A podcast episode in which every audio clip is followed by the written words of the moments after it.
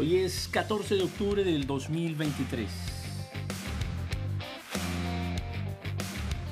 Son las 5 de la mañana.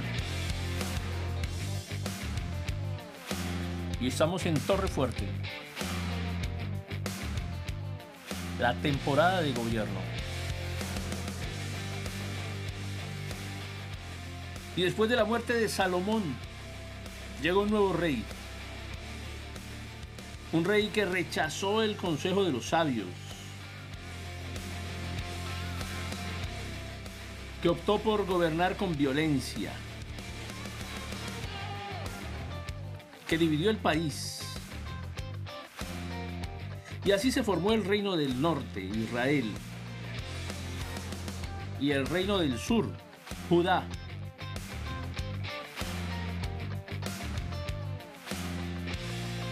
Porque la violencia causa división, la violencia causa muerte, la violencia causa desilusión, destruye naciones.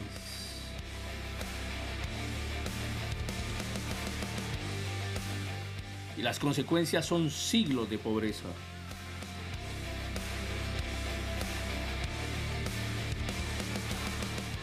La división no es voluntad de Dios.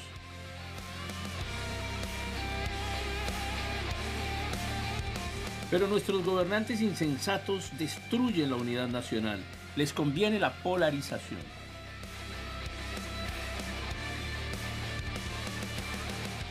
Son prácticas espirituales contrarias a Dios, que se convierten en prácticas políticas. Hay quienes causan daño a su propia casa, a su propia familia, a sí mismos. Quienes causan destrucción y división espiritual. Hay cristianos que leen las cartas, el horóscopo, el café, el cigarrillo. Hay quienes destruyen su propio cuerpo y son felices al hacerlo. Con drogas, con alcohol, con conductas que los llevan a la destrucción, que dividen su propia casa, que destruyen su propia casa.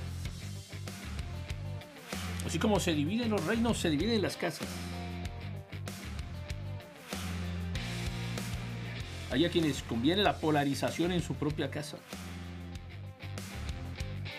Hay quienes destruyen su propio cuerpo con alimentos, con falta de disciplina, con malos hábitos.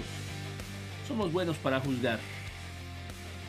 Mientras nos destruimos y destruimos nuestra casa y permitimos que los corruptos destruyan nuestras naciones. Y así, de la mano de la corrupción y de la mano de la división, viene otro de los grandes problemas en nuestros países, como, el, como la falta de acceso a la justicia.